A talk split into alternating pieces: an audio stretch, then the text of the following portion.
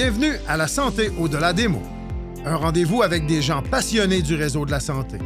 Jean-Pierre Gagné, lui-même médecin, vous fera partager sa passion pour le domaine et vous fera découvrir une foule d'invités et d'acteurs clés du réseau. Voici votre animateur, le docteur Jean-Pierre Gagné. Bonne écoute. Je reçois cette semaine, dans le cadre de la Semaine québécoise de l'orientation, Mme Josée Landry, présidente de l'Ordre des conseillers et conseillères d'orientation du Québec. Les responsabilités et les interventions des conseillers et conseillères vont bien au-delà du stéréotype de l'intervention en milieu scolaire au moment des choix de profil pour le Cégep. Et cet entretien vous permettra de l'apprécier pleinement. J'ai également voulu trouver réponse à quelques questions. Comment aider notre adolescent dans ses propres choix Comment ne pas nuire? Y a-t-il un profil type pour étudier en santé? Je suis convaincu que vous allez adorer cette entrevue. Bonne écoute.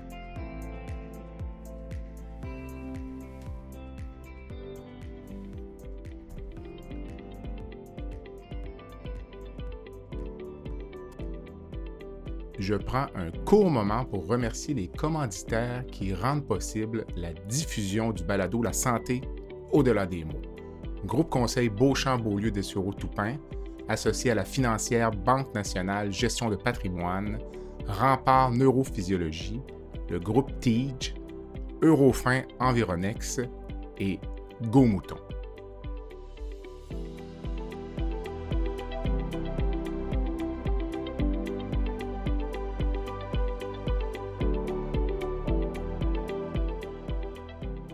José, bon matin.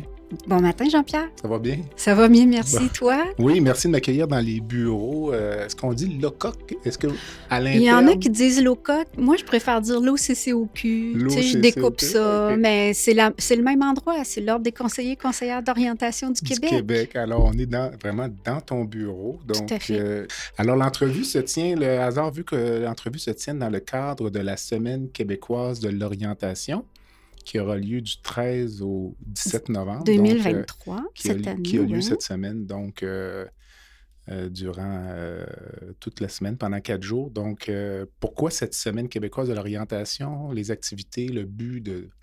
Mais le but de la semaine québécoise de l'orientation, c'est la 17e année. Mm-hmm. Alors, ce qu'on veut faire dans cette semaine-là, c'est vraiment faire connaître les services d'orientation à la population en général. Euh, nos services qui sont souvent méconnus, hein, parce que les gens pensent de façon populaire, mais c'est vrai là, que on intervient quand choix de carrière avec les élèves du secondaire. Je suis l'un de ceux qui pensait cela jusqu'à il y a quelques jours quand j'ai commencé à préparer l'entrevue. on va y revenir tout à l'heure. Mais on n'en veut pas à personne pour ça. Là. Non. Euh, parce que c'est vrai, là, il y a quand même, on est 2500 conseillers d'orientation au Québec. Non, 2600 corrections mm-hmm. maintenant. Et euh, à peu près la moitié de nos membres hein, interviennent dans le réseau de l'éducation. Ça veut dire au niveau secondaire avec les jeunes, donc enseignement général des jeunes formation professionnelle, enseignement général adulte, au niveau collégial, au niveau universitaire. Alors, c'est quand même plusieurs de nos membres de conseillers, conseillères d'orientation, mais il y a quand même plusieurs autres euh, domaines dans lesquels on intervient. Alors, on veut faire connaître ça à la population. Puis aussi, euh, cette année, ben, on, oriente aussi, jeu de mots, mm-hmm. notre semaine québécoise de l'orientation.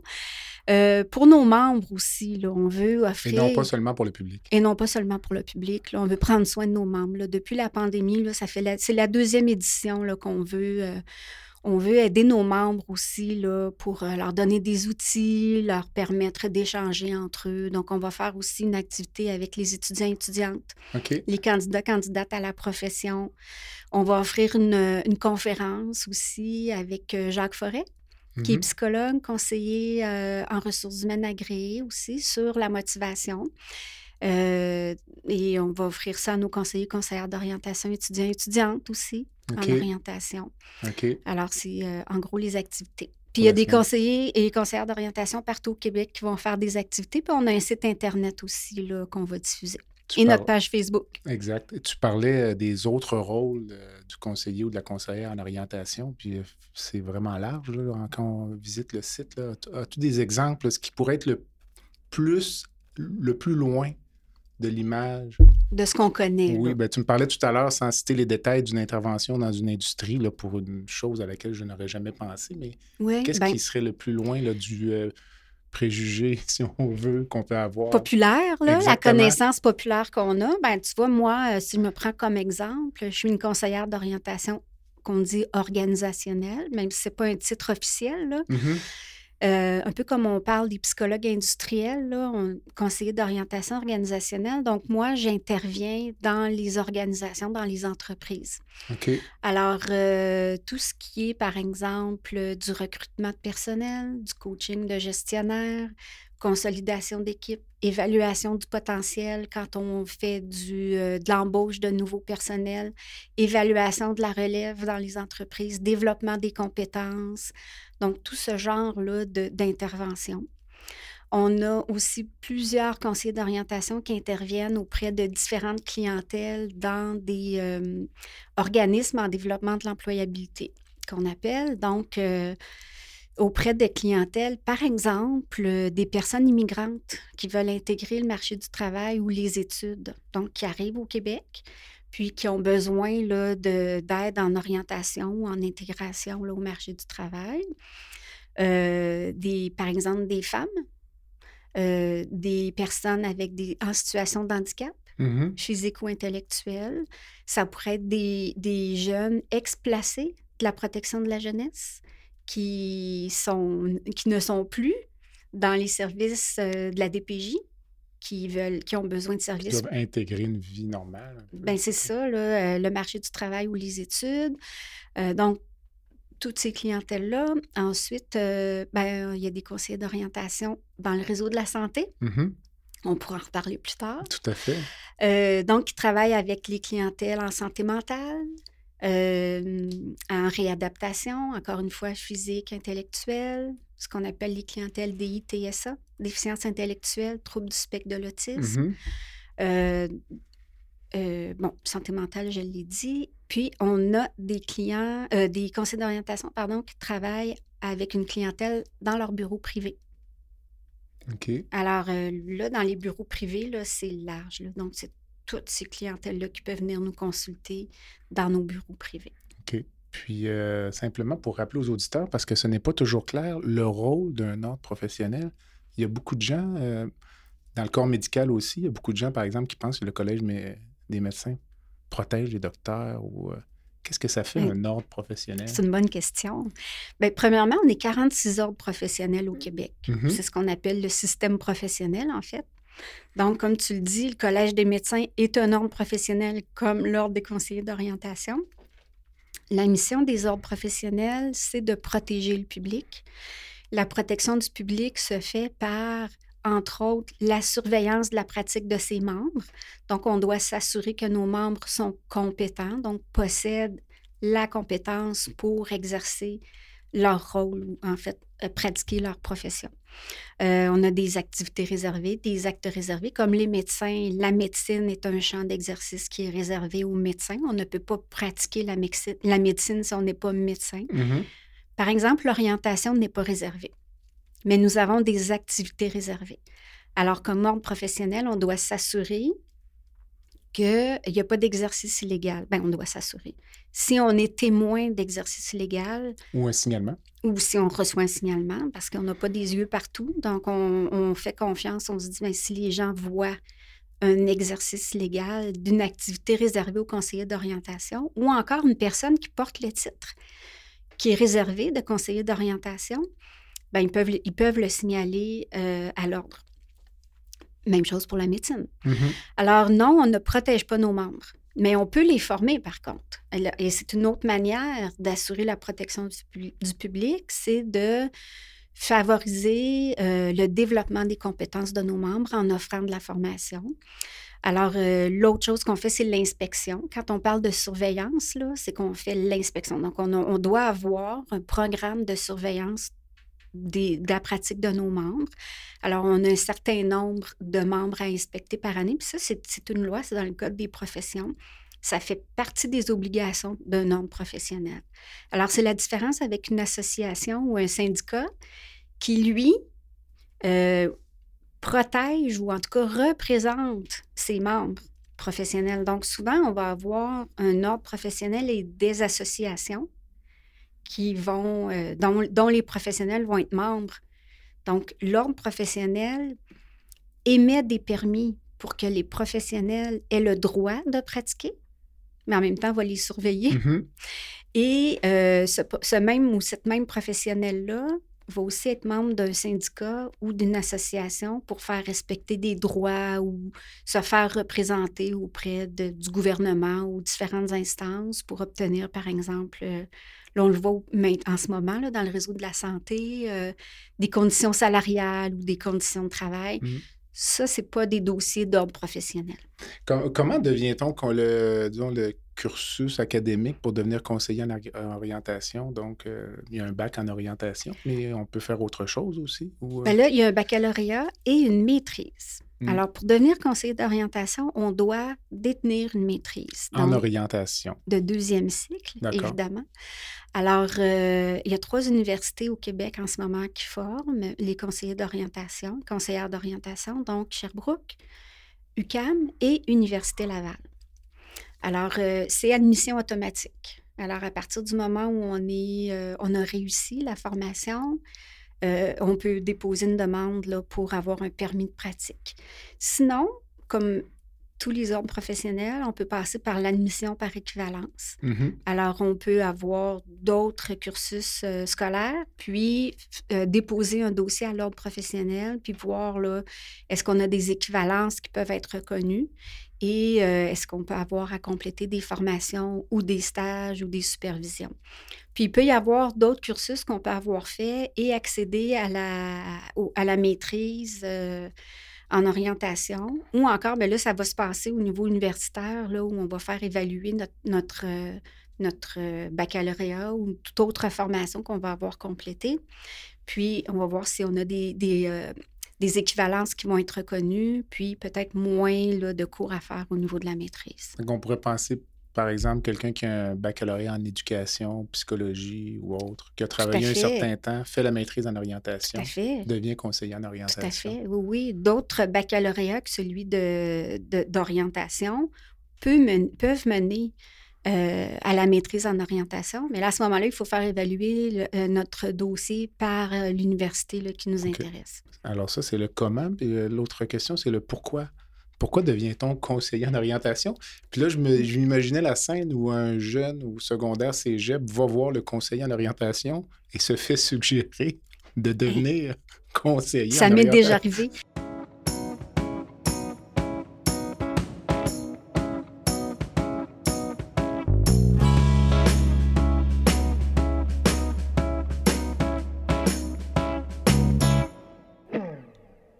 Rempart Neurophysiologie est une entreprise spécialisée dans l'octroi de services neurologiques tels que le monitorage neurophysiologique péropératoire. Plusieurs chirurgies comportent des risques de complications neurologiques graves, mais avec Rempart, ces complications sont réduites à moins de 1% Rempart est votre ange gardien en salle d'opération. Rempart, c'est aussi des services volants en électrophysiologie médicale, vitesse de conduction nerveuse dans le syndrome du tunnel carpien, la radiculopathie ou la neuropathie périphérique, potentiels évoqués aux soins intensifs, électrocardiogramme dans les résidences pour personnes âgées. Pour les besoins particuliers de votre hôpital, votre clinique ou votre centre de soins, contactez Rempart Neurophysiologie à info à commercial rempartneuro.ca. C'est à info à commercial r e m p a r t n e u r o.ca. Alors, euh, pourquoi, devient-on conseiller d'orientation? Ça m'est déjà arrivé, Jean-Pierre. OK.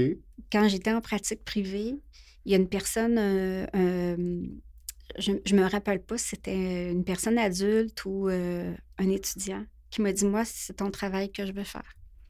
OK. J'étais très fière Tout à fait. parce qu'il m'a dit T'as l'air de- d'aimer vraiment ça Ah beaucoup. Ben, J'ai dit C'est vrai. Ah oui. Alors, euh, il s'est dirigé vers, vers, vers ma profession. Euh, pourquoi, pourquoi on fait ça? Ben, je peux te dire pourquoi moi je, le, je, le- je l'ai choisi, pourquoi je le fais. Euh, c'est vraiment pour. euh, ben, premièrement, c'est une profession qu'on appelle du domaine de la santé mentale et des relations humaines. Ça, c'est vraiment le, le terme, euh, je dirais, dans le système professionnel, c'est comme ça qu'on l'appelle. Donc, c'est une des professions de la relation d'aide. C'est une profession euh, du domaine de la santé mentale, donc de la psychologie, qui est beaucoup plus large que ce qu'on pense, comme je l'ai expliqué Mhm. tout à l'heure, euh, qui fait vraiment le lien entre la personne, euh, sa carrière et sa formation. Donc, c'est très global. Euh, pourquoi l'orientation plutôt que la psychologie, le travail social, la psychoéducation? Je dirais que ce sont des, des professions assez cousines ou sœurs, on on prendre euh, n'importe quel lien de parenté. Quand on regarde ça de l'extérieur, on peut se dire, ben, une ou l'autre, c'est à peu près la même chose. Euh, si on s'intéresse vraiment euh, aux liens euh, que la personne peut faire entre ses projets personnels et professionnels, à l'identité, à la construction de l'identité de la personne, comment euh, elle peut voir dans un tout ses projets actuels et futurs, parce que l'orientation, là, c'est je dirais, de l'enfance à la retraite, là, parce qu'on on, on conseille des personnes même pour la préparation à la retraite. hein. OK. C'est tout au long de la vie, l'orientation. Alors ça, ça fait que on intervient à toutes les étapes de la vie. Parce que c'est pas juste le choix de carrière, c'est on a vu beaucoup, on voit beaucoup de personnes en réorientation, en questionnement professionnel. Il y a des personnes qui viennent nous voir parce qu'elles sont mêlées OK. parce qu'elles aiment, elles aiment plus leur travail, mais elles savent pas pourquoi. Par où on prend ça? C'est fantastique. Toutes les portes sont ouvertes? Toutes les portes sont ouvertes, mais en même temps, la, la personne pense que toutes les portes sont fermées. On voit des gens qui sont en épuisement professionnel. Euh, on pense souvent qu'il n'y a que la psychothérapie qui est, qui- qui- qui est salutaire, alors que en orientation, quand on regarde notre champ d'exercice, on peut aller très loin sans faire de psychothérapie euh, pour aider la personne à comprendre ce qui se passe, à identifier. euh, notre champ d'exercice, nous, c'est évaluer le fonctionnement psychologique, les ressources personnelles et les conditions du milieu de la personne pour l'aider à avoir un projet qui a du sens, puis à prendre des décisions personnelles et professionnelles. Mais à quel euh, moment durant cette relation-là est-ce qu'on en arrive parfois à dire, ben, on est rendu un peu trop loin pour mes ressources, là, il faut aller peut-être aller en psychothérapie ou euh, à la limite, peut-être, je pense que vous faites peut-être une dépression majeure ou... euh, On peut Faudra- pas dire ça, nous. OK, ben je pense peut-être que vous devriez consulter ou autre, là. Oui. Bien, tu sais, tout professionnel doit, dans dans n'importe quelle profession, chaque professionnel doit respecter les limites Mhm. de son champ d'exercice et de ses compétences. Donc, le conseiller ou la conseillère d'orientation doit voir, ben moi, je ne suis pas psychothérapeute. D'ailleurs, les conseillers d'orientation avec une attestation euh, peuvent être psychothérapeutes. hein. Ça fait partie là, des activités réservées qu'on détient Mhm. avec une attestation. Et on a aussi l'évaluation du trouble mental avec une attestation. Moi, je n'ai pas ces attestations-là, mais on en a des conseils d'orientation qui les, les ont. Si on a ces attestations-là et qu'on est dans une démarche d'orientation, c'est possible D'aller plus, plus loin. d'aller plus loin. Euh, mais ce qui est important, c'est, et, et c'est ce que notre, notre formation et notre expertise nous permet de faire, c'est qu'on est formé pour voir, oups, mon intervention en orientation et mon expertise ne me permet plus d'aller plus loin en C'était ce le moment. sens de ma question, c'est ça. Et je vais devoir référer soit à un neuropsychologue pour évaluer un, un trouble neuropsychologique d'après moi, parce que j'ai une mon observation clinique ou mon jugement clinique m'amène à voir qu'il y aurait peut-être où il y a des j'observe des traits Mhm. où je, je, je, je vois la limite de mon intervention. Ou référer à un conseiller d'orientation ou un psychologue pour une évaluation du trouble mental, ou encore référer en psychothérapie. Et parfois, moi je l'ai vu souvent là, dans une clientèle que j'ai eue, les personnes viennent nous voir, ils sont déjà en psychothérapie. Et le psychothérapeute ou le psychologue a suggéré, ben, ça serait intéressant que tu vois un conseiller d'orientation pour parler de tout l'aspect retour au travail, retour aux études. Ça, c'est très intéressant quand on peut travailler en interdisciplinarité puis en collaboration interprofessionnelle. Moi, j'ai vu des gens qui voyaient un ergothérapeute, il était en psychothérapie, puis me rencontrait. OK. Donc là, on a vraiment, par exemple, des gens en réadaptation avec des limitations fonctionnelles qui avaient été évaluées, qui étaient en retour au travail, puis étant en, processus d'orientation, puis en psychothérapie en même temps. Et ça fait un processus vraiment complexe. Assez complexe en même temps. Donc, chacun dans son champ d'exercice, chacun dans ses, euh, je dirais, dans ses compétences, dans son expertise, aide la même personne ça, c'est vraiment intéressant.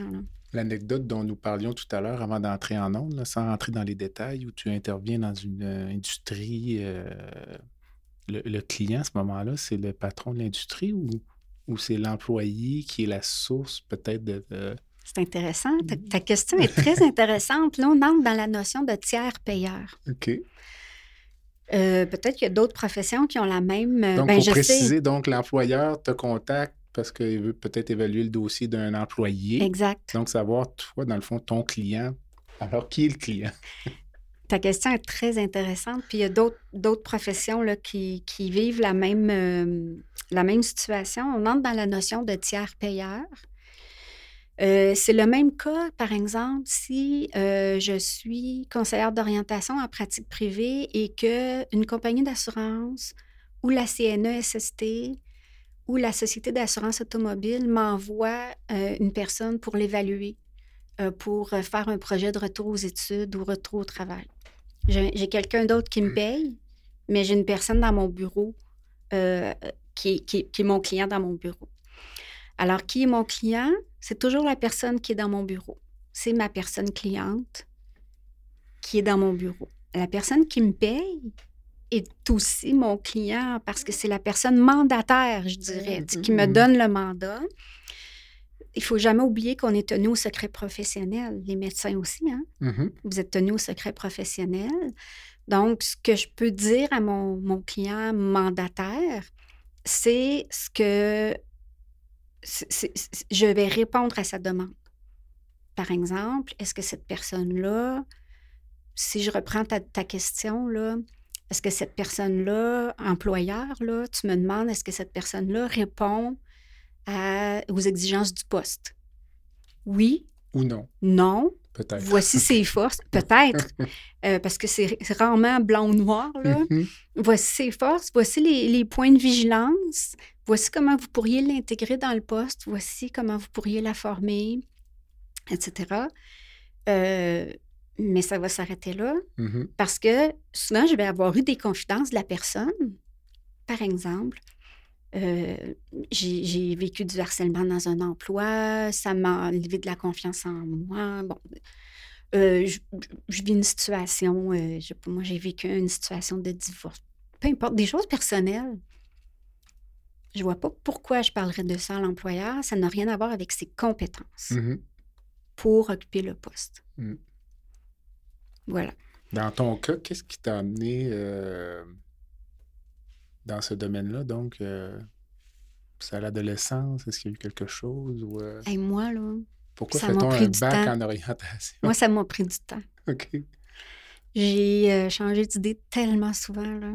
Mes parents pourraient t'en parler. Ah on va les... Ils sont ici d'ailleurs. Ils sont, faites-les faites entrer.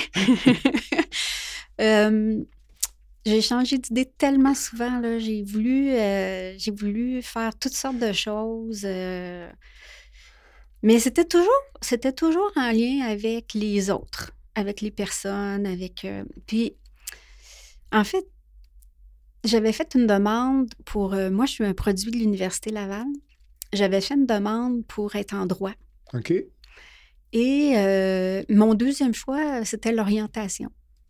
J'ai été euh, refusée, mais acceptée sur liste d'attente en droit, mais acceptée en orientation. J'ai dit, ben, je vais y aller. On verra. Parce qu'il n'était pas question pour moi de ne rien faire. Et je tombe en amour, là. Vraiment. là. Moi, j'ai dit, je ne veux pas aller nulle part ailleurs. Dès le là. début, Dès le début. parce que parfois, les premiers cours dans un bac, c'est pas toujours les cours qui, euh, Ah non, moi, euh, qui viennent nous chercher tout de suite. Moi là, j'ai eu mon premier cours de psycho, là, puis j'ai fait, moi, c'est ça que je veux faire. Ah oui. Développement vocationnel. euh, j'ai adoré ça. Vraiment, là, j'ai- je suis entrée dans un monde. là. Et moi, je suis entrée au bac. On m'a dit, vous êtes, vous êtes la première cohorte qui allait sortir avec la maîtrise obligatoire pour devenir membre de l'ordre, pour, être, pour porter le titre de conseiller d'orientation. Je dis, OK. La- comme un peu la naïveté de la jeunesse. Mhm. Moi, OK. Fait que, oh, de trois ans, je passais à cinq ans de formation. Pas de problème. Alors, euh, moi, j'ai fait ça euh, d'un trait. là. Je suis sortie à 23 ans. Puis, euh, et, et petite histoire, moi, mon père était en entreprise manufacturière. Puis, à chaque souper, il racontait ses histoires de la journée. Puis moi, je me disais, moi, je veux travailler comme ça. Plus tard, c'est ça que je veux faire. Je veux travailler dans une entreprise. Fait que quand j'ai fait mon stage de bac, je suis allée voir la responsable des stages, puis j'ai dit, je veux- moi, je veux travailler dans une entreprise. Elle dit, ça n'existe pas. OK. Ça n'existe pas. Puis elle dit, j'en ai pas de stage de ça. Mais j'ai dit, si je m'en trouve un, elle dit, ben, si ça répond aux, aux critères, ça va être correct. Fait que moi, encore une fois, l'enthousiasme de la jeunesse, j'ai fait mon cold call, qu'on appelle, hein, j'ai fait ma recherche, et je me suis trouvé un stage aux ressources humaines du Musée de la civilisation à Québec. Et euh, tout un stage, là, vraiment, euh, j'ai monté, j'ai fait un, on m'a confié un mandat là, de, de faire un sondage sur les besoins de formation des employés, puis de, de faire euh, une recherche de formateurs en lien avec les cinq plus grands besoins. J'ai cherché des formateurs, j'ai monté un programme d'atelier. Ça, c'est la troisième année du bac? Ouais. OK. Et j'ai su, il y a peut-être euh, six ans, Ça roule encore? que c'est devenu après un milieu de stage à chaque année OK. pour les étudiants étudiantes de l'Université Est-ce que Laval le en stage porte ton orientation. nom? Oh mon Dieu, je vais faire la demande. Et euh, donc, ce que je vois, c'est que pro- probablement, c'est quelque chose comme l'orientation organisationnelle qui, qui était en moi. Mhm. Puis, d'un autre côté, je dois dire que ma mère, c'est une personne très, euh, très bienveillante, très euh, accueillante. Moi, j'ai toujours dit que ma mère, c'est une personne zen. Fait que je pense que je porte ça aussi en moi, là, cette- ce côté d'a- d'accueil des gens. Puis, euh, donc, je pense que c'est ces deux côtés-là là, que j'ai en moi là, qui m'ont qui m'ont amené à continuer dans ce domaine-là, là, puis d'aimer ça. là. Ce qui m'a surpris un peu, c'est que tu travailles encore. Oui. Ma question t'a surprise aussi, mais je me disais, est-ce qu'il y a un conflit d'intérêt potentiel? Tu es, tu es euh, la présidente de l'ordre qui te surveille, puis tu travailles comme toi. Si toi, par exemple, là, tu fais, entre guillemets, une coche mal taillée, Ben oui. qu'est-ce qui va arriver à l'ordre? Tu vas être exclu du dos. Comment on va Ben, analyser une plainte contre vrai, euh, hein. José Landry à l'ordre? Présidente, c'est ça, c'est ça. Euh, ben écoute, premièrement, oui, je travaille encore parce que, ben premièrement, comme présidente, je travaille. Non, non, C'est un travail. Mais c'est trois jours, la J'imagine que tu aimes présidence. ça aussi, probablement. Tu sembles ça. aimer ton métier. Donc, ça, ce serait Ouais. une bonne raison pour euh, continuer. Ben- Mais c'est sur la mécanique, je te dirais. De... Ben écoute, la présidence à l'ordre des conseillers d'orientation, c'est trois jours. Alors, euh, je pensais que ça me laisserait du temps pour, continuer ma pratique, mais euh, j'ai été obligée de laisser ma pratique parce que ça ne fonctionnait pas. Euh, là, en ce moment, il y a une entreprise que j'accompagne qui m'a demandé là, de l'accompagner. Puis c'est quelqu'un que je connais depuis longtemps, une entreprise que je connais depuis longtemps, donc qui est en expansion. Donc, j'ai accepté qui connaît les limites de ma disponibilité, puis qui accepte aussi. Donc, c'est tout le principe de consentement éclairé, hein. Mhm. libre et éclairé, qui, qui sait que on peut avoir une réunion et euh, de planifier, puis que je doive l'annuler à la dernière minute parce que j'ai un impondérable. J'ai un podcast. Non, c'est pas vrai. Non. Mais j'ai un impondérable, euh, par exemple, une convocation mm-hmm. D'un ministre ou peu mm-hmm. importe. Là, euh, donc, c'est le, principe du consentement libre et éclairé, premièrement. Ils sont au courant de ça, puis ils sont d'accord avec ça. Euh, donc, connaissent mes limites. Et pour la mécanique, ben, c'est comme un autre membre. Hein. Si je suis tenue à respecter mon code de déontologie, le secret professionnel, puis euh, j'agis de la même façon avec ma clientèle que les autres conseillers d'orientation. Si jamais j'étais pas gentille, je faisais mmh quelque chose là, mmh de pas correct, ben là, il faudrait nommer un syndic ad hoc pour faire enquête sur ma pratique. C'est ça. C'est ça que je pensais. Comme tous les, comme tout, par exemple, comme tout euh, membre du conseil d'administration. Le conseil d'administration d'un ordre professionnel est formé des membres en pratique. de l'ordre, c'est ça. Alors, euh, si jamais il y avait une demande d'enquête sur un membre du conseil d'administration ou un membre du, du, siège social aussi, hein, d'un ordre professionnel, il y a des, des membres de, de, l'ordre professionnel, là, pas juste chez les conseillers mm-hmm. d'orientation, il faut nommer un syndic ad hoc qui est complètement indépendant du bureau du syndic qui fait enquête.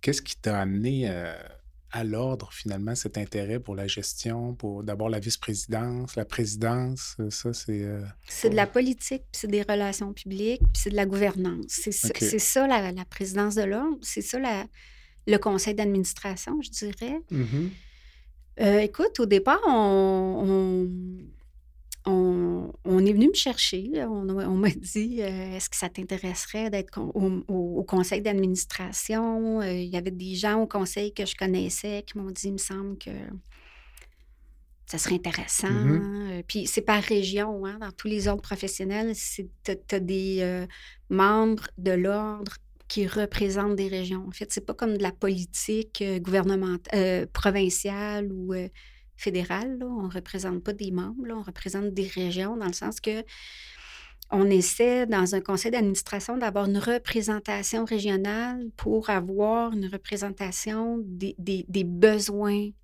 régionaux du public, par exemple, parce que c'est pas pareil à Montréal au niveau du public euh, que la Gaspésie, par exemple. Donc, euh, on, a des, membres de chaque région. Puis, en tout cas, à l'ordre des conseillers d'orientation, on a aussi, on essaie d'avoir des, représentants de chaque secteur de pratique aussi. Mais bon, ça, on n'est pas toujours, c'est pas toujours possible, mais on essaie de l'avoir. Donc, euh, au départ, j'ai dit, ben, j'ai pas ce qu'il faut pour faire ça. Mais ça m'intéressait. OK. Mais je suis venue. Je me suis rendu compte que j'étais capable. OK. Et euh, je suis une personne très, très, très engagée. Donc, quand j'embarque dans quelque chose, euh, c'est à fond. Puis là, bon, finalement, je suis entrée dans l'exécutif. Finalement, je suis devenue vice-présidente. Puis là, j'ai dit, ben moi, j'ai envie d'en faire encore plus. J'ai envie de m'engager encore plus. Donc, j'ai présenté ma candidature à la présidence. Puis mes collègues m'ont fait l'honneur de m'élire en 2016. Alors, euh, je suis devenue présidente en 2016. Puis là, ça fait sept ans. Sur le site euh, web de l'Ordre, on mentionne notre présidente rappelle souvent que toute personne est en droit d'avoir un, accès à un accompagnement dans ses décisions, son insertion et sa progression socio-professionnelle. Donc, euh, ça rejoint un peu ce que tu disais tout à l'heure sur euh, l'accompagnement de. Oui, ben moi, il y a une chose qui est bien, bien importante pour moi quand je parle de, de, la mission d'un ordre. Il y a la protection du public, mais pour moi, ce qui teinte la protection du public, c'est beaucoup l'accessibilité aux services pour toutes les personnes de la société. Et ça, on parle de services publics. Parce que on a des conseillers d'orientation en pratique privée. Puis là, je parle de tous les services psychosociaux. Là. Je vais y aller plus large. Mm-hmm.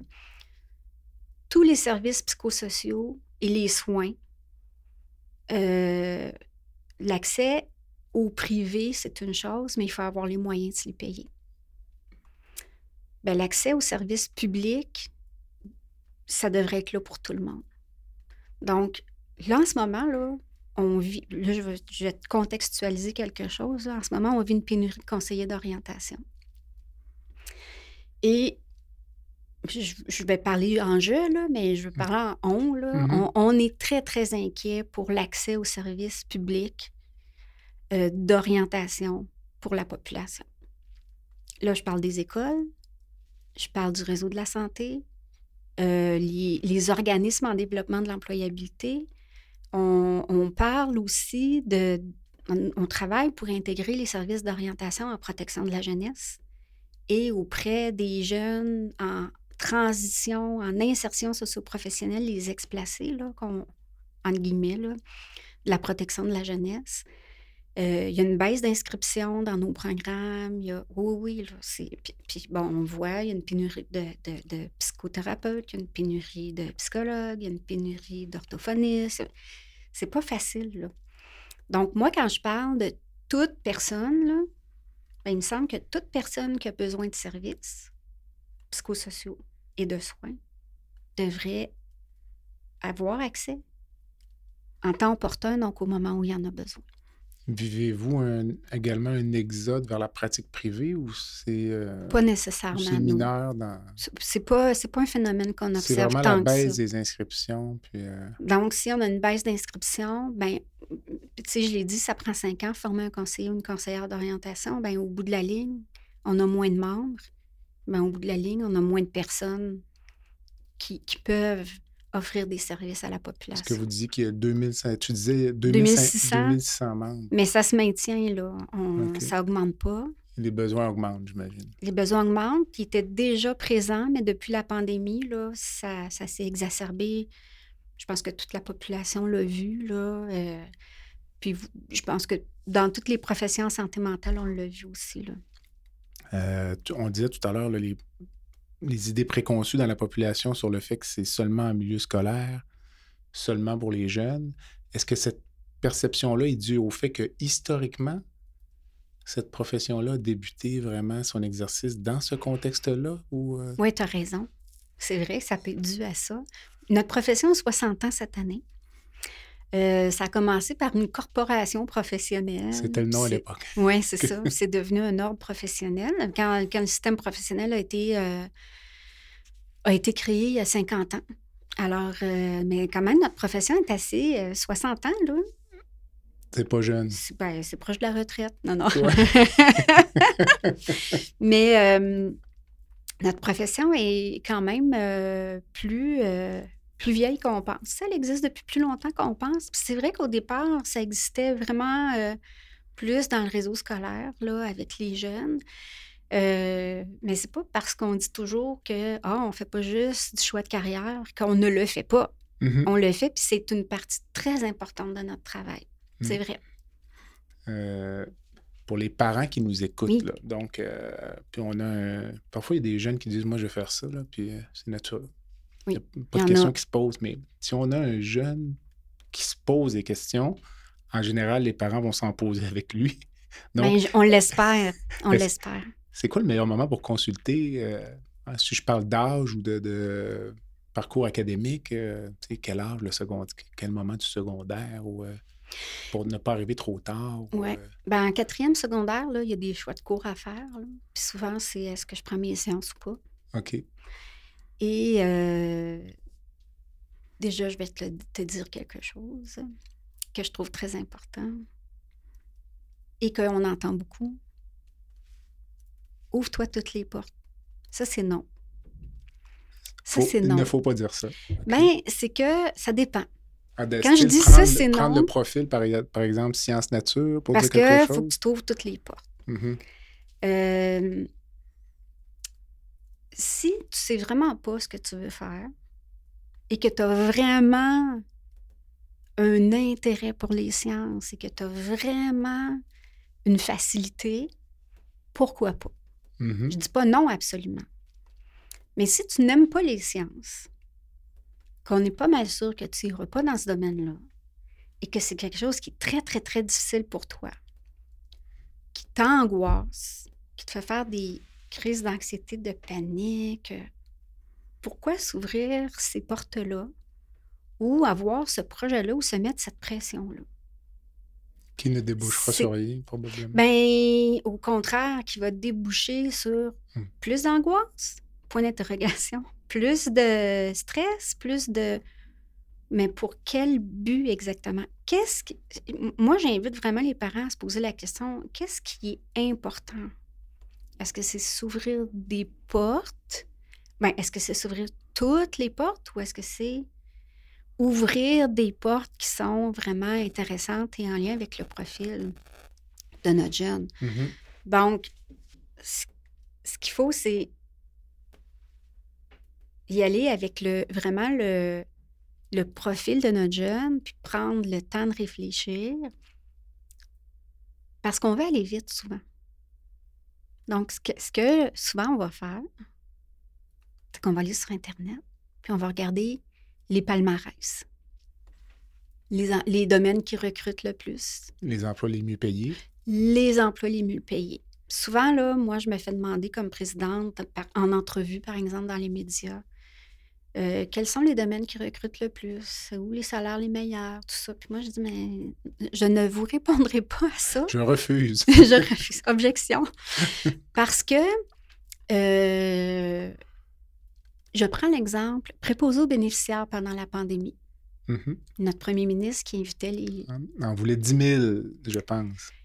Et moi, j'ai dit à une journaliste, c'est pas fait pour tout le monde, premièrement. Mm. Ce n'est pas fait pour tout le monde. Réfléchissez à ce que ça implique comme profession. Est-ce que c'est fait pour vous? Est-ce que, une fois la formation terminée, vous vous, voyez vraiment avec euh, ces, responsabilités, cet horaire? Est-ce que ça convient à votre vie? Personnelle, familiale? C'est quand même des quarts de travail, c'est quand même voir des personnes en détresse. Il y, y, a toutes sortes de, de, situations rattachées à cette mmh profession-là. Et à quoi on a assisté? Puis moi, j'ai des conseils d'orientation en formation professionnelle qui me l'ont confirmé, qui me le confirment encore aujourd'hui. Il y a des personnes qui sont allées en formation, qui ont laissé la formation pendant ou après, ou une fois en emploi. Mmh c'est bien beau, là, avoir euh, l'invitation, c'est bien beau avoir la bourse, mais c'est important de prendre son temps et d'aller au-delà de, de, ce qu'on lit, ce qu'on entend, des incitatifs. C'est très bien si c'est fait pour soi, c'est très, très bien. Mais si c'est pas fait pour soi, ce qui est malheureux, c'est qu'on vit un échec après. Puis personne ne veut ça. Je pense qu'il n'y a aucun parent qui veut ça pour son jeune. Donc, c'est important de prendre le temps puis de faire attention à ces discours-là. -là, est ce qu'au Québec, on est trop axé sur euh, la diplomation, euh, le parcours universitaire? Je me suis fait expliquer que dans certains pays européens, parfois, dès, on parlait secondaire 4-5, parfois, on oriente peut-être plus rapidement les jeunes vers des parcours professionnels. Alors qu'au Québec, ça peut être perçu comme un échec. Il y a parfois un préjugé là, Bien, il y a une, négatif. il y a une campagne présentement, ben, depuis euh, cette année. Ben, je dirais ça. Ça s'est renforcé cette année, mais depuis les dernières années, il y a une campagne vraiment de promotion pour les, la formation professionnelle. Euh, nous, les conseillers d'orientation, ça fait longtemps qu'on. Nous, nous, pour nous, il n'y a pas un niveau d'études préférable à un autre? Mais disons, en dehors de la profession, là, dans la population générale? Bien, il, y a, il y a une valorisation, je pense, peut-être, de la diplomation en formation, euh, en enseignement supérieur, peut-être. Mm-hmm. euh, mais on sait que ce n'est pas fait pour tout le monde. On voit des gens là, qui ont des formations universitaires qui reviennent en formation professionnelle parce que ça convient mieux à leur profil. Euh, ben, moi, ce que je trouve en ce moment, c'est que c'est un peu un éditorial que je vais faire, mais c'est une observation aussi. Là. On est très axé sur la rapidité. C'est de diplômer le plus rapidement possible. Donc, euh, moi, ce que je vois, c'est qu'on raccourcit des formations pour diplômer le plus rapidement possible puis répondre à des besoins du marché du travail.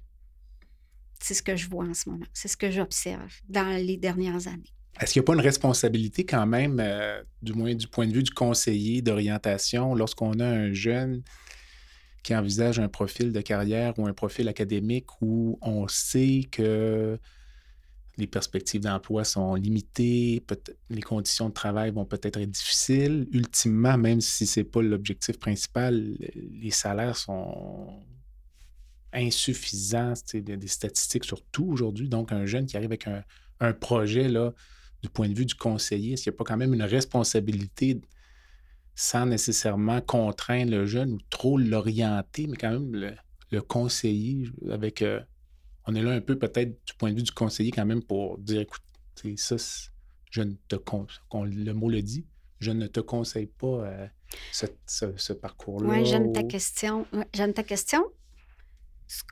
Notre responsabilité, c'est de donner l'information pour que euh, ce jeune-là puisse prendre sa décision en toute connaissance de cause et puisse assumer sa décision par la suite. Nous, on n'a pas le rôle de dire «Hum, t'es mieux de pas aller là parce que c'est pas assez payant. Ben, pas nécessairement le salaire, encore une fois, c'est un élément parmi tant d'autres. Où il n'y a pas d'emploi dans ça.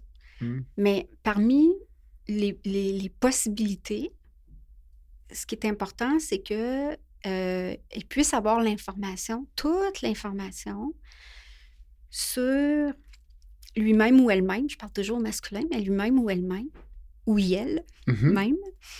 Euh, parce que la décision part d'abord de soi et ensuite de l'extérieur.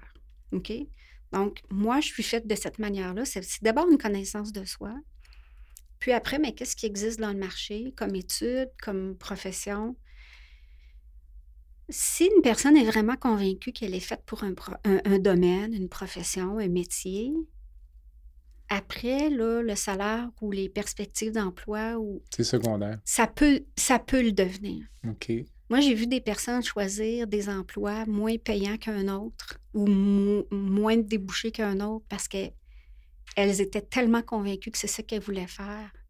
C'est là qu'elles sont allées. Il y a beaucoup d'histoires de succès, là, professionnelles ou personnelles, ou partir en affaires, démarrer une entreprise, mmh, mmh, mmh, à la soir de leur front.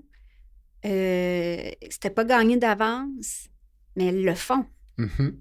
Parce que ça fait partie de leur euh, personnalité. C'est un projet, c'est là qu'elles sont rendues dans leur vie. Et c'est une conviction. Alors, nous, on n'est pas là pour décourager, encourager un projet. On est là pour éclairer la décision. Hmm. Sans, faire de religion, mais ça me rappelle les propos du pape François. Oh C'était dans le contexte, je pense, de les droits des personnes homosexuelles. Puis le pape François avait dit Qui suis-je pour juger Donc, c'est un peu ça. C'est la petite minute ecclésiastique. Alors, euh, si on parlait de santé, euh, est-ce qu'il y a pour un jeune, est-ce qu'il y a un profil type pour, quelqu'un qui voudrait faire carrière en santé? Est-ce qu'il y a un profil type, disons? Euh? Ben, il y a deux caractéristiques en général qu'on voit. La première, que les, gens nous disent beaucoup, c'est qu'ils veulent aider. C'est des personnes qui sont vraiment tournées vers les autres personnes, qui veulent aider, qui veulent prendre soin, soit de façon physique, soins physiques, soit euh, mentale. Donc, euh, santé mentale.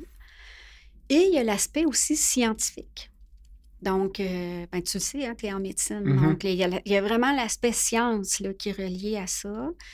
Et selon euh, leur, ce qui sort le plus évident entre les deux, bien souvent, ils vont aller peut-être plus vers sciences humaines, sciences nature. Et là, ça va jouer entre les deux. Donc, et après, on va aller souvent plus vers une famille de professions qu'une profession en particulier. Et c'est souvent ce, profil de personnalité-là qu'on va avoir. Et dans les...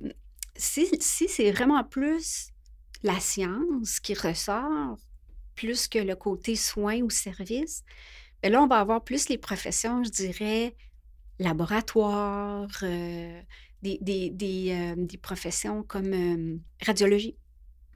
C'est ces professions-là qui sont un peu plus retirées, moins de soins. C'est sûr qu'il y a un contact avec les gens mmh quand même. Après, est-ce qu'une personne est plus extravertie, introvertie? Il y, a tout ça là, qui va entrer en ligne de compte là, dans, dans le choix de la personne. Pour l'évaluation d'une personne qui vient te rencontrer comme ça, c'est un questionnaire ou?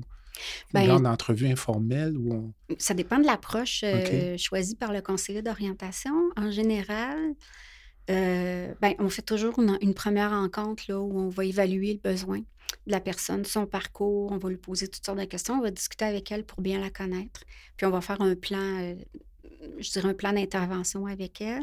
Souvent, on va utiliser là, des outils psychométriques, des outils d'évaluation, des questionnaires.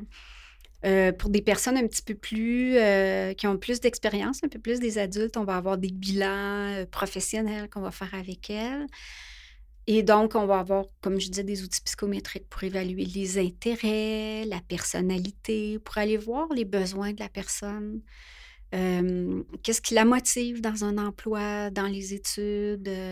et puis, ben, on va avoir une conversation avec cette personne-là. On va avoir une intervention, on va avoir une évaluation. Il n'y a pas juste les tests, c'est ce qu'on appelle les tests. Mm-hmm. On va avoir aussi toute notre observation clinique et notre jugement clinique et notre discussion avec la, personne qui va constituer notre évaluation pour euh, l'aider à faire un projet qui a du sens pour elle. Le, le mot sens, là, c'est vraiment ce qui va permettre de faire un projet qui va avoir, je dirais, qui va produire une motivation durable pour la personne dans le temps. Quand tu parlais du euh, besoin et du désir d'aider comme étant un des critères, est-ce qu'on va rechercher des caractéristiques d'empathie? Est-ce que ça va jusque-là ou ça devient trop, euh, eh ben, oui. trop compliqué? Non, non, non. Il, il, peut avoir de l'empathie, il peut avoir faire une différence dans le monde, euh, aider son prochain, il peut avoir j'aime les hôpitaux. J'ai toujours aimé les hôpitaux. OK. J'aime les personnes âgées. J'aime les bébés. J'aime les enfants. Ça, c'est des choses que j'ai entendues souvent. Puis peut-être s'il y a des collègues conseillers d'orientation qui m'écoutent, ont entendu ça aussi, euh, ou d'autres professionnels de la santé mm-hmm. là, qui se reconnaissent là-dedans. Hum, j'ai déjà eu une jeune personne qui était venue me consulter qui m'avait dit ben moi, je vais être infirmière, puis euh, je vais travailler juste en pouponnière. J'ai dit ben, quand tu vas faire ta formation, ça va être tu, vas devoir vivre tous les domaines, là, y compris la psychiatrie, euh, la chirurgie, tu, vas faire salle d'op, tu vas. Oh non, non, moi j'ai peur du sang ben là, on, va en discuter parce que, mmh tu sais, n'as pas toujours le choix. Comme une, personne qui, m'avait dit aussi, ben moi, je vais être préposé aux bénéficiaires. OK, pourquoi? Qu'est-ce qui t'attire là-dedans? Tu, sais, tu comprends, on pose des mmh questions comme ça. Ben, dis-moi, je veux discuter avec les personnes âgées, leur tenir la main. D'accord? Tu sais qu'il y a beaucoup d'autres choses hein, que tu vas faire dans ce métier-là.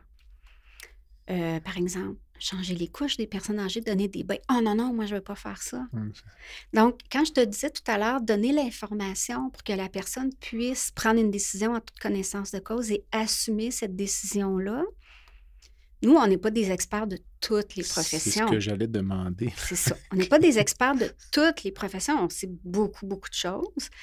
Et ce qu'on va faire, c'est qu'on a des, on, a des, des, outils, par exemple, ben maintenant, Internet, c'est fantastique trahissons mon âge. Quand j'ai commencé, il n'y avait pas d'Internet. Alors, Internet, maintenant, c'est fantastique. Remarque, s'il n'y avait pas eu Internet, on ne se serait jamais connu. Effectivement. Donc, euh, Merci, il n'y a, pas juste du mauvais. Ah, non, non, mais c'est fantastique, Internet, maintenant, mm. pour toute, toute la recherche d'informations euh, scolaires et professionnelles. Donc, on va dire à nos clientèles, justement, aux jeunes et les parents, faites des recherches sur Internet. Il y a des vidéos sur YouTube. Il y a des, des organismes comme Academos, Jeune Explo, qui font des, des, présentations de professionnels, des métiers qui présentent leur profession. Puis on dit, ben, allez dans des, des, des portes ouvertes des, établissements scolaires. Euh, faites des élèves, euh, élèves d'un jour dans des programmes qui vous intéressent. Allez parler à des gens qui enseignent ou qui pratiquent ces professions-là. Allez voir des milieux pour vous imprégner. Souvent, les jeunes sont très concrets. Fait que même si nous, on dit, ben il y a ça, ça, ça dans cette profession-là, ou qui le lisent sur Internet, ça reste théorique. Donc, allez voir là, dans, dans, dans, le milieu ou parler à des gens qui pratiquent cette profession-là ou ce métier-là, ça permet de prendre une décision en toute connaissance de cause. Est-ce qu'il peut arriver qu'un ou une conseillère se fasse poser des questions puis dise Écoute, euh, je vais devoir faire des recherches ou euh, je vais te revenir. Là, vraiment ce que tu me demandes. Là, euh, Toujours. Je connais moins le profil peut-être. Ou, Toujours. Parce que parfois, il y en a des jeunes qui doivent avoir des objectifs très précis. Là. On envoie, moi, je veux faire telle chose, puis on ignore même que ça existe. Donc, ben, je dirais que plus on a d'expérience comme conseiller d'orientation, moins, ça arrive qu'on ne le sait pas, mais il y a tellement de nouvelles professions toujours, surtout dans les technologies, par exemple. Euh, on fait beaucoup, beaucoup de recherches, puis on a une, belle communauté, les conseillers, conseillères d'orientation, on s'entraide entre, on s'entraide mmh. entre nous.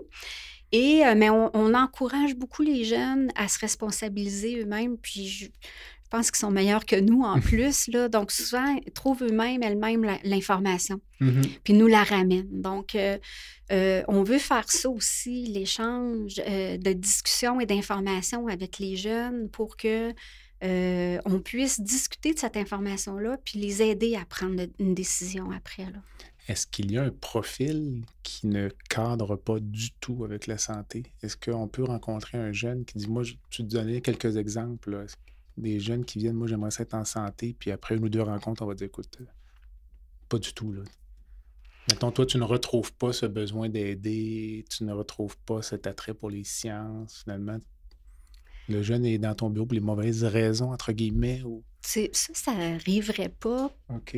Vraiment, je pense. Mm-hmm. Parce que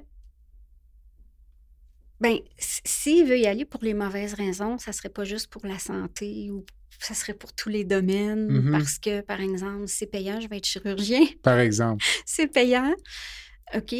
Eh, on, va aller plus loin pour voir si tu as vraiment le profil. Puis là, ben, finalement, c'est une personne qui a euh, qui n'a pas le souci des autres, qui n'aime pas aider, qui n'est pas intéressé par les gens, par exemple, euh, qui n'aime pas écouter, euh, qui n'aime pas les horaires atypiques. Euh, bon, tu sais, il y, aurait beaucoup, beaucoup, beaucoup de, critères qui ne sont pas en lien avec le réseau de la santé, par exemple, ou le mmh domaine de la santé ou des soins aux personnes, qui seraient très, très, très, très introvertis, par exemple.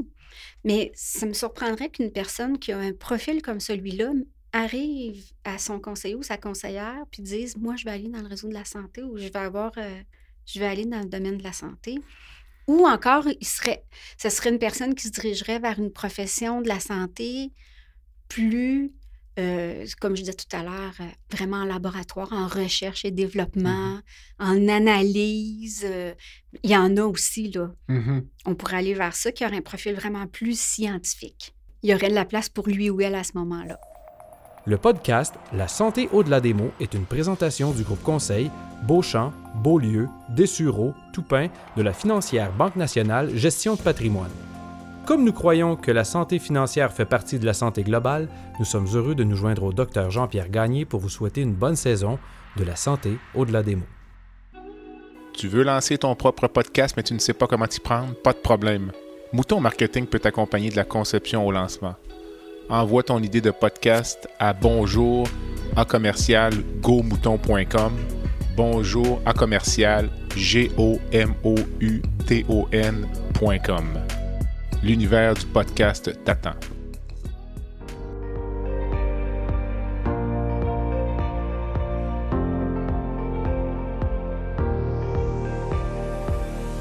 Vous avez des commentaires ou un sujet à nous proposer ou même faire partie de nos invités, visitez le site web de notre balado à www.baladosanté.ca ou sur notre page Facebook de la santé ou de la démo.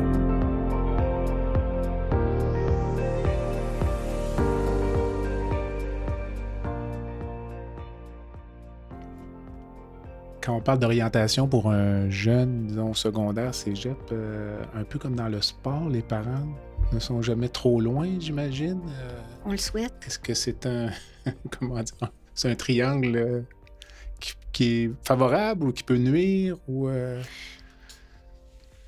En orientation, la première influence des jeunes, c'est ses parents. Négatif ou positif, j'imagine? Euh, ben, c'est bien dit, ça. Euh, mmh. Ça peut être dans les deux Mmh. sens. Euh, souvent, quand on rencontre des jeunes, on lui demande, on leur demande qu'est-ce que tes parents en pensent, comment tu es supporté par tes parents? Euh, parfois, le jeune est supporté, parfois, il ne l'est pas. Parfois, il y a de la pression. Puis là, je vais parler un peu aux parents. Sans le vouloir, on en met de la pression à nos jeunes. Même quand on pense ne pas en mettre. Même quand on pense ne pas en mettre, puis même quand on a de très bonnes intentions. Euh, en disant ouvre-toi toutes les portes, on est là, on va t'aider. Parfois, c'est simplement juste lui dire qu'on est là, puis le laisser venir. Mhm. Euh, parfois, c'est euh, simplement ouvrir la discussion, mais en, en disant, par exemple, « Oh, je te vois là-dedans, va là-dedans. » On veut l'aider, mais ça se peut qu'ils ne nous le disent pas qu'il n'a pas envie de faire ça. Mais Mais donc, le mieux, c'est de ne rien dire. non, c'est de- de- de- d'être présent, d'ouvrir la conversation, mais par exemple, de l'accompagner dans une démarche d'orientation, de lui envoyer des sites Internet avec des recherches qu'on a faites. De, bon, puis moi, ben, je vais, c'est sûr, je vais vous parler du site Espace Parents. Petite pause publicitaire. C'est là que tu voulais aller? Oui, parce que c'est très intéressant. J'ai jeté un coup d'œil. On, on parle de santé notamment. Donc, euh, mais je t'écoute. Alors, le site Espace Parents, on l'a fait en collaboration avec la Fédération des comités de parents du Québec et euh, c'est financé par le ministère de l'Éducation. Situation idéale. C'est fantastique. Alors, la mission de ce site-là, puis on le met à jour à chaque année, c'est d'informer les parents. Puis il est tellement bien fait, là. Puis j'ai pas de mérite, là, c'est pas moi qui le fais. Alors, euh, euh, si votre jeune est en première secondaire jusqu'à cinquième secondaire, même aux études postsecondaires, si vous êtes une personne qui immigrante, là, qui vient d'arriver au Québec, il est même traduit en anglais, vous avez toutes sortes de conseils sur quoi dire, quoi ne pas dire. On vous explique ce que votre jeune vit dans son questionnement professionnel, ce que vous, pourrez, vous pouvez, euh, euh, des ressources que vous pouvez consulter, même les autres professionnels qui gravitent autour de votre jeune à l'école. Donc, euh, moi, je vous encourage vraiment à aller sur, sur le site Espace Parents. C'est gratuit. Vous pouvez même poser une question à notre conseillère d'orientation qui coordonne le site Espace Parents. C'est gratuit. Et qui va répondre. Qui va vous répondre Dans un délai de. très rapidement. On n'a pas de chiffre. C'est comme. Non, mais c'est extrêmement bien fait. Je mettrai le lien sur euh, tes notes Merci, merci Jean-Pierre. C'est un, un outil très précieux et méconnu, malheureusement. En fait, ça- c'est intéressant pour tout le monde. Tout le monde. Finalement, parce que. Donc, euh, ben, dans, dans cette relation-là, ben, je ne sais pas si on peut appeler ça une relation d'aide, mais dans la relation que tu vas avoir avec un jeune qui euh, vient te voir, vas-tu rencontrer avec les parents, sans les parents ou. Ça, ça dépend. parce que c'est important d'avoir le consentement du jeune. Alors, euh, c'est sûr que nous, on aime avoir un partenariat, je dirais une collaboration avec les parents. Euh, moi, quand j'étais en pratique privée, je voyais des jeunes. euh, les, les- les- les jeunes me disaient, ben, tu sais, j'ai- je disais, ben, tes parents, qu'est-ce qu'ils en pensent? Ben, je leur en ai pas parlé. Et ben, ce que, ce que je leur suggérais, mais qu'est-ce que tu en penses à la dernière rencontre si on faisait une rencontre, toi et moi, avec tes parents pour que je leur explique? C'est rare qu'ils disaient non. Ben, je pense que ça m'est jamais arrivé. Alors, on avait, j'avais le consentement du jeune.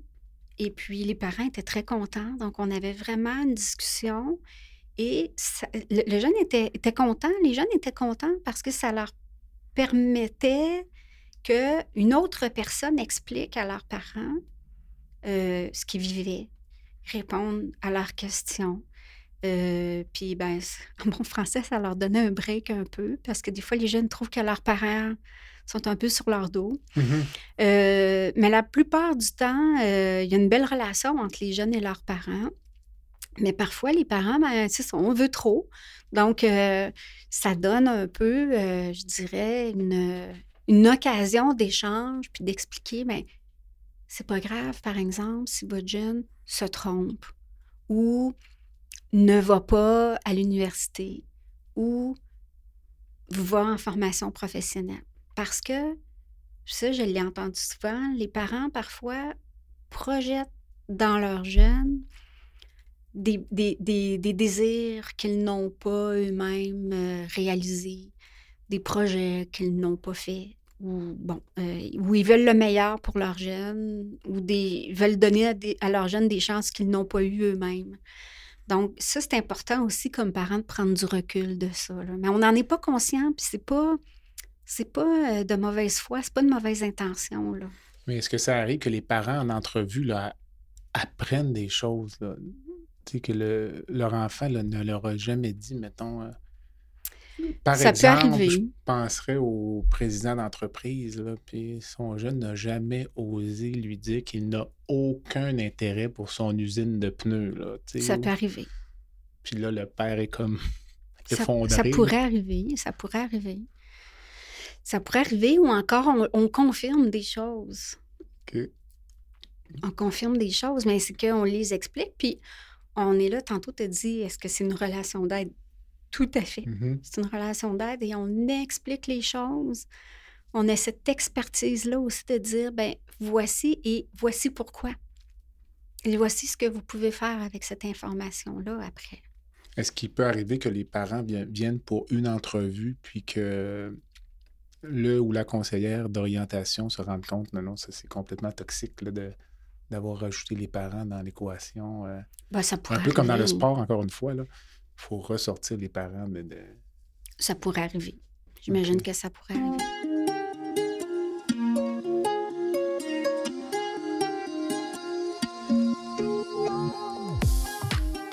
Unique Média, une agence de conception web et vidéo innovante, vous offre une gamme complète de services sous un même toit.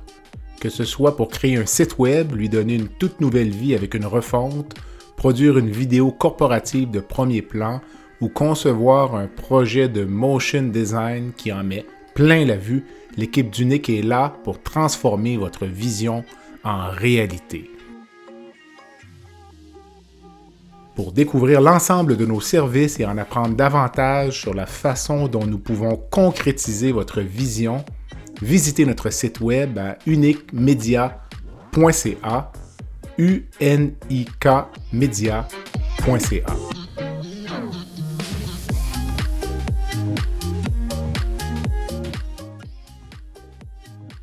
Ça dure combien de temps, un processus d'évaluation? Euh, Avec un jeune? Moi, c'est ça.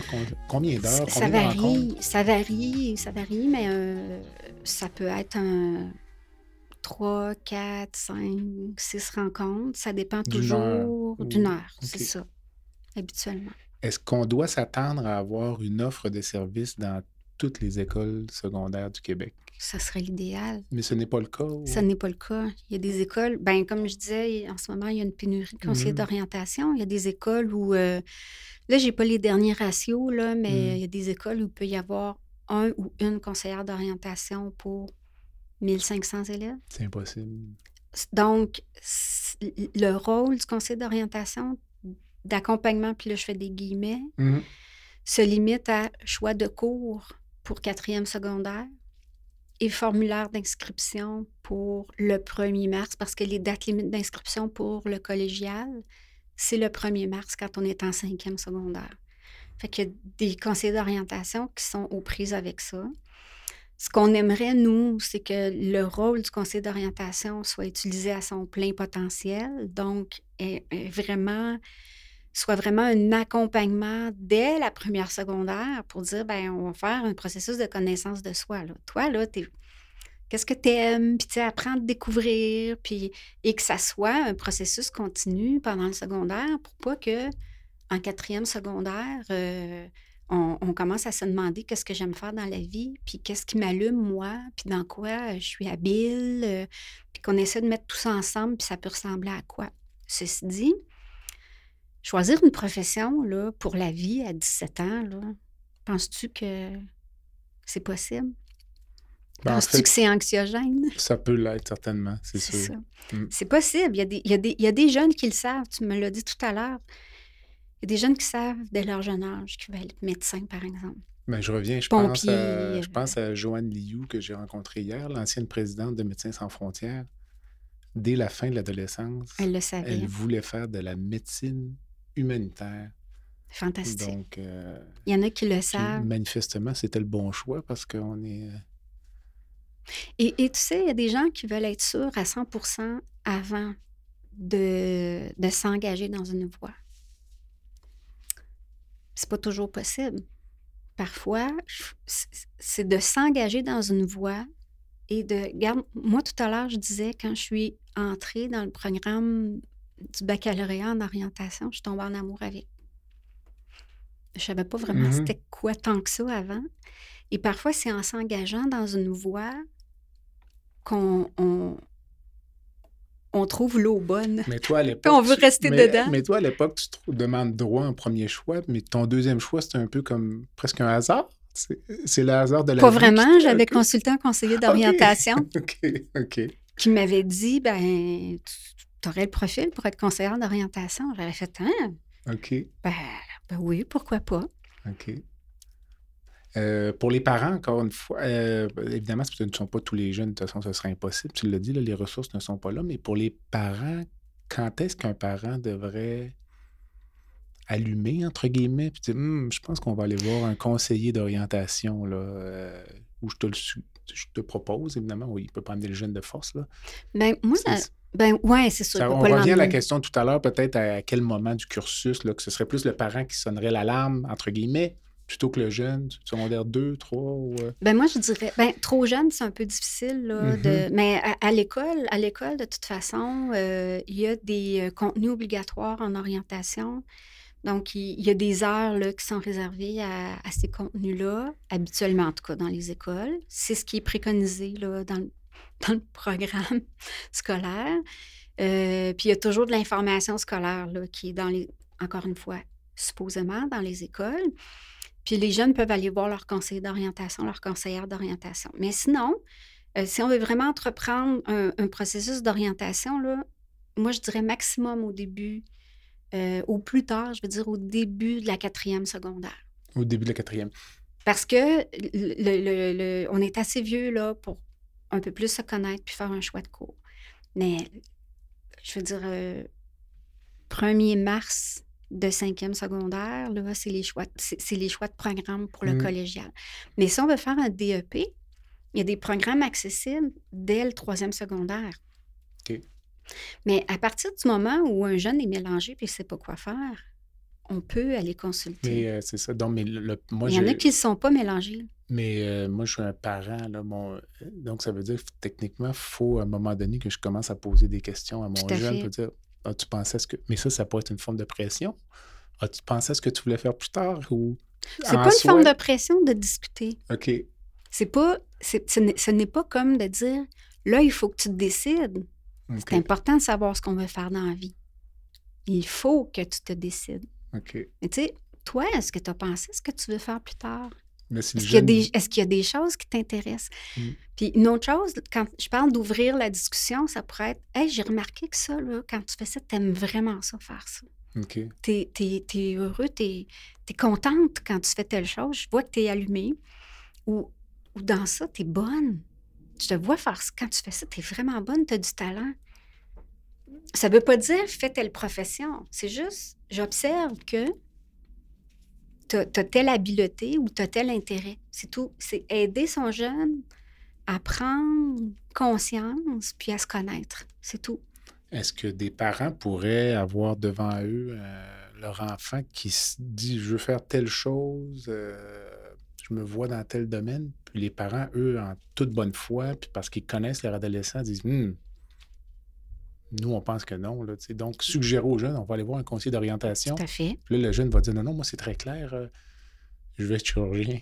Puis là, les parents sont. Il me semble qu'il a peur du sang. Il me semble que c'est pas le plus patient. Ou, euh, Donc, est-ce que pour être dans ce scénario-là, imaginez que les parents disent écoute, c'est, on respecte ton choix ou autre, mais ce serait peut-être une bonne idée. Aurais-tu envie de. Comment est-ce qu'on approche notre jeune qui, lui, sait ce qu'il veut faire et non pas celui qui ne sait pas? Ben, euh, ce que tu viens de dire, c'est parfait comme intervention. OK. 10 sur 10. OK, merci. Et si le jeune dit, j'ai pas besoin de voir un conseiller d'orientation, c'est de la perte de temps. Autre alternative, qu'est-ce que tu en penses qu'on aille voir quelqu'un qui pratique cette profession-là? Mm. Pose tes questions pour vraiment valider ton choix avant d'embarquer dans la, la- la formation, avant là, de vraiment débuter toute ta formation, pour vraiment être sûr là, de valider ton choix. C'est bon. Ça fait un bon tour d'horizon, donc euh, on approche tranquillement de la fin. Donc, euh, avec tout ce que tu m'as dit, on a parlé de la santé, on a pa- parlé d'un paquet de choses, mais je ne t'ai pas demandé c'était quoi pour toi être en santé ou euh, la santé. Qu'est-ce que c'est la santé pour moi? Pour moi, la santé, c'est euh, un tout, santé mentale et santé physique. Euh, je pense que la santé, c'est d'être... sentir qu'on est... Sentir qu'on est à sa place dans sa vie puis dans la société. là. Sentir que on est bien dans sa tête. Donc, euh, être bien dans sa tête, là, ça veut dire. Ça veut pas dire de ne pas avoir de stress, ça veut pas dire de ne pas avoir d'anxiété, mais ça veut dire.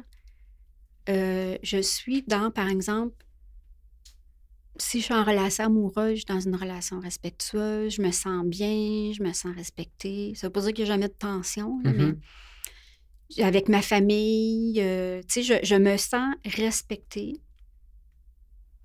Je me sens euh, en paix. J'ai une profession, des études avec lesquelles je me sens en harmonie. Il y a du sens dans ce que je fais. Ça, pour moi, c'est une santé mentale. puis, santé physique, ben écoute, euh, c'est pas mon cas. je fais pas de sport en ce moment, mais je me sens bien. Tu sais, pour moi, la santé physique, c'est euh, avoir euh, la capacité de faire ce qu'on veut faire. Tu sais, de- d'avoir une harmonie, de s'accepter, là, euh, même, euh, même en vieillissant, je dirais, là, euh, puis même pour les jeunes, là, d'accepter là, qu'on a des limites aussi. Mais en fait, la beauté de la chose, c'est qu'on ne se rappelle pas de notre condition physique il y a 30 ans.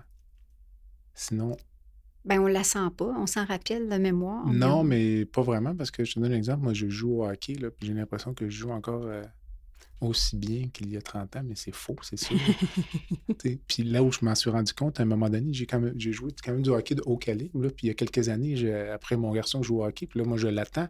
Puis là, je vois un match du calibre dans lequel j'ai joué quand j'étais jeune. Tu te dis, oh, wow. Là, je dis non, non, non, non. c'est impossible. C'est impossible que j'ai joué à cette vitesse, euh, avec ce niveau d'habileté. Ou, euh, donc, euh, mais on ne s'en rend pas compte, c'est extraordinaire. c'est on s'adapte. Mais c'est ça, la santé, pour moi, c'est quelque chose qui, qui, qui bouge euh, et qu'on. Qui, qui, qui, En tout cas, je vais parler pour moi, là, que je dois accepter qu'il change. Mes limites changent. Puis, euh, en tout cas, physiquement, là, puis c'est quelque chose que je dois accepter, qui n'est pas facile, Mm. Mais que, que, que je travaille. Est-ce qu'en vieillissant, c'est le plus le déclin des capacités intellectuelles ou physiques qui t'inquiète?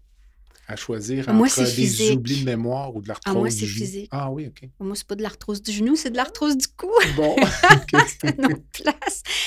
Euh, non, ben, ma santé mentale, elle va super bien, là, je te dirais. Euh, c'est peut-être parce que je suis dans un domaine de la santé mentale où je lis beaucoup là-dessus. Mhm. Puis, euh, je suis très. euh, je suis très. euh, euh, vigilante, je dirais là-dessus. Je suis pas mal moins bonne dans ma santé physique. OK. Peut-être parce que c'est moins mon domaine. En- moi, personnellement, je, je- dans le moment où je suis, j'accepterais plus certaines restrictions physiques que psychologiques. Pour Ah. euh, paraphraser, c'est Bill Gates qui avait dit sa plus grande crainte, c'est que son cerveau arrête de fonctionner. Donc, Ah, euh, dans ce sens-là, oui, oui, oui. euh, Peut-être parce que là, en ce moment, je vis plus de, de, de- de limites physiques. mhm, Donc, c'est parce que j'en vis pas de. de, de, limites intellectuelles. intellectuelles, non. Ben, pas à ma connaissance. En tout cas, ça ne paraît pas. Si c'est le cas, tu le caches bien. Alors, il y a une petite section baguette magique dans mes entrevues, donc euh, que je te tends, nous sommes face à face, donc euh, je te laisse changer une chose dans le système de santé par magie. Une chose dans le système de santé. Mm, ça peut être le système de santé élargi, là, puisque je réalise qu'on a parlé de santé finalement depuis euh, le début de l'entrevue, donc. Et c'est juste une chose, parce que ben, j'en aurais deux. Je peux t'en laisser deux, exceptionnellement. c'est gentil. T'es, généreux, Jean-Pierre. Incroyable. Je vais, je vais être chauvine, puis je vais en prendre une. C'est sûr que les conseillers d'orientation auraient une place à leur plein potentiel, au plein potentiel de leur champ d'exercice et de leur expertise dans le réseau de la santé. Ils sont vraiment sous-utilisés. Sous-utilisés mm-hmm. en ce moment. Mais ma grande, grande baguette magique, là, c'est que on n'attendrait pas 24 heures aux urgences. tout le monde aurait accès à des soins. En temps opportun. En temps opportun. Autant mental que physique. Là. Pour euh, revenir à ta première baguette magique, donc euh, dans le réseau de la santé, spécifiquement, qu'est-ce que tu aurais en tête? Là? On ne sait jamais, peut-être qu'un jour. Mais c'est que les conseils d'orientation peuvent être très contributif à différents niveaux dans des programmes et services dans le réseau de la santé, euh, entre autres ben, en psychothérapie, euh, qui, sont à peu près inexistants, les services de psychothérapie dans le réseau de la santé, mais il y a des conseils d'orientation qui offrent des services. En santé mentale, euh, tout ce qui est, par exemple, les programmes de déficience intellectuelle, troubles du spectre de l'autisme, les dépendances, euh, les personnes aux prises avec des dépendances, les jeunes en difficulté. Quand je parlais mm-hmm. tout à l'heure, des, ça, on travaille fort là-dessus, là, mais les jeunes là, qui euh, sont euh, en protection de la jeunesse et ceux qui sortent du réseau de la protection de la jeunesse pour l'intégration, la réinsertion sociale et professionnelle. la, ben, la déficience physique, je dirais que c'est là où on est le plus présent, les personnes en, en réadaptation physique. Puis, donc, c'est ça. C'est que on, pourrait travailler davantage en collaboration avec les autres professionnels dans notre champ d'exercice pour aider ces personnes-là à intégrer, réintégrer les études, le marché du travail et prendre des décisions personnelles et professionnelles dans leur identité je suis content de t'avoir posé la question parce que je l'avais interprété plus comme étant une intervention au niveau des employés du réseau. Est-ce que tu verrais un rôle à ce niveau-là? Bien, ça pourrait, oui, parce que on a, on a déjà eu une conseillère d'orientation d'ailleurs qui a travaillé dans, dans, le réseau pour aider les personnes à réintégrer le réseau après un arrêt de travail. Parce que ce qu'on voit souvent dans les réseaux, euh, je parle des infirmières parce que c'est plus près de moi, les les affichages de poste. Oui. Donc, les infirmières postulent sur un poste et obtiennent le poste, mais il y a une période d'essai. Euh, la durée, c'est quelques semaines. J'ai envie de dire que huit semaines, c'est peut-être quatre. Et les infirmières ont ensuite le loisir de refuser le poste, finalement. De retourner à la, à la tâche qu'elles occupaient avant. Là. Puis euh, je me dis peut-être qu'on pourrait éviter beaucoup de ces choses-là avec euh, des rencontres. Je te donne un exemple, l'endoscopie digestive, par exemple, tout ce qui est coloscopie, c'est pas fait pour tout le monde. Ça doit. Cependant, ça peut être des conditions de travail qui sont intéressantes. Parfois, peut-être la garde est moins lourde, euh, c'est du 8 à 4. donc, il y a certaines personnes qui peuvent, avec leur droit, de dire ben, moi, ça m'intéresse finalement, je suis tanné de faire des nuits à l'urgence. Mmh ben donc, les gens postulent, puis il m'est arrivé dans ma carrière d'être en endoscopie, puis de voir arriver une nouvelle infirmière qui arrive d'un autre secteur, puis ça prend comme deux heures. Puis on se dit, non, non, c'est sûr. C'est certain qu'elle ne restera pas là. OK. Pas parce qu'elle n'est pas. C'est pas un enjeu de compétence, de non, non, c'est un relation enjeu... professionnelle, on voit, on perçoit presque le malaise. C'est ça. Mm-hmm. de jouer dans l'intestin, entre guillemets, de travailler mm-hmm. avec l'intestin des gens. Puis je te parle de la coloscopie, la gastroscopie, euh, c'est pas nécessairement parfois plus attirant, les sécrétions, les gens tous crachent. Donc, euh, je me suis toujours fait la réflexion de dire on pourrait éviter beaucoup de, de ce va-et-vient-là qui aussi un peu paralyse le réseau parce que parfois, lorsque l'affichage a été fait puis le poste n'a pas été pris, mais finalement, le poste n'est pas réoffert tout de suite. Il y a un deuxième affichage. euh, il y a beaucoup de, choses dans, beaucoup de ça dans le réseau. Très bon point, euh, très bon point, Jean-Pierre. Parce que euh, là, je parlais d'une une conseillère d'orientation qui avait euh, qui aidait les personnes à réintégrer l'emploi. Mhm, Et là, tu parles d'un mouvement personnel. Exact.